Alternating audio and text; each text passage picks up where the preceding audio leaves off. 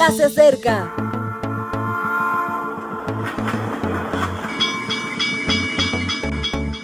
Partimos ya.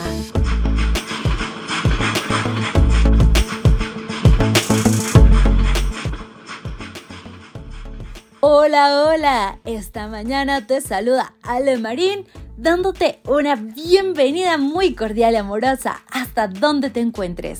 Estos son los podcasts de la devoción matutina para jóvenes e iniciamos con toda la actitud. Amor de pareja es nuestra serie y el título de hoy, la idea original. La Biblia nos dice, por la dureza de vuestro corazón, Moisés os permitió repudiar a vuestras mujeres, pero al principio no fue así. Mateo 19:8 habían intentado acorralar a Jesús. Parecía un simple juego teológico, pero era una trampa social que podía costarle la vida como a Juan, el Bautista. Si hubiese sido un político actual, habría hecho un estudio de opinión y después, con suma precaución, habría emitido una respuesta. Pero Cristo no jugaba con la verdad. No le va eso de quedar bien, sino de hacer lo bueno recordó a sus oyentes que el repudio no era el plan divino, que al principio no fue así, y zanjó el tema para siempre, nos agrade o no. Para entender de forma adecuada el verdadero amor de pareja hay que remontarse al principio, a la idea original de Dios. Y para ello, por tanto, debemos comprender correctamente los primeros capítulos del Génesis. La naturaleza de la pareja se identifica en estos primeros relatos. Analizar a Adán y a Eva desde las primeras historias del Génesis es ver a una persona que se parece a Dios. Es ver al ser en plenitud.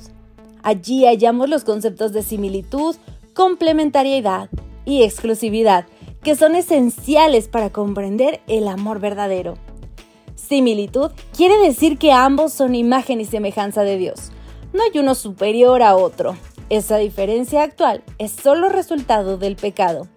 El amor de pareja se da entre pares, de ahí pareja. Y no solo porque sean dos, sino porque son dos en idénticas condiciones de persona. Cuando se ama de verdad no hay complejos de superioridad o inferioridad. Yo lo llamo las sencilleces del amor y con ello quiero decir que en la mirada del otro encuentro tal identidad conmigo que hallo constante equilibrio complementariedad porque el hombre y la mujer son diferentes y por esa razón se necesitan el uno al otro para ser persona en plenitud.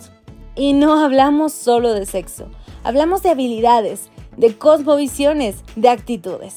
Hablamos de la belleza de lo diverso unido por un abrazo. Saberse parte de evita que el orgullo nos devore y nos permite ejercitar la empatía y la generosidad exclusividad porque pareja es un número. Pareja en Génesis son solo dos de sexo diferente. No habla de tres o de cuatro o de multitud, habla de dos. Nos molestan las culturas que practican la poligamia y mucho más las que practican la poliandría. Parece que tener muchas mujeres u hombres como pareja a la vez sea muy grave moralmente hablando. Por eso los judíos de la época de Jesús inventaron la poligamia sucesiva.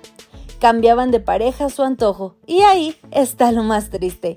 Esperaban cierto beneplácito de los líderes religiosos. Como Jesús indicó, esa no era la idea original. Tarde o temprano vamos a volver al Edén.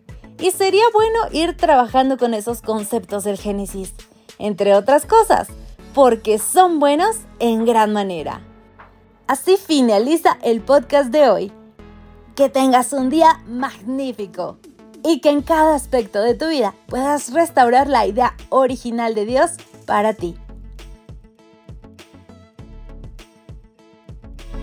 Gracias por acompañarnos. Te recordamos que nos encontramos en redes sociales. Estamos en Facebook, Twitter e Instagram como Ministerio Evangelike. También puedes visitar nuestro sitio web www.evangelike.com. Te esperamos mañana.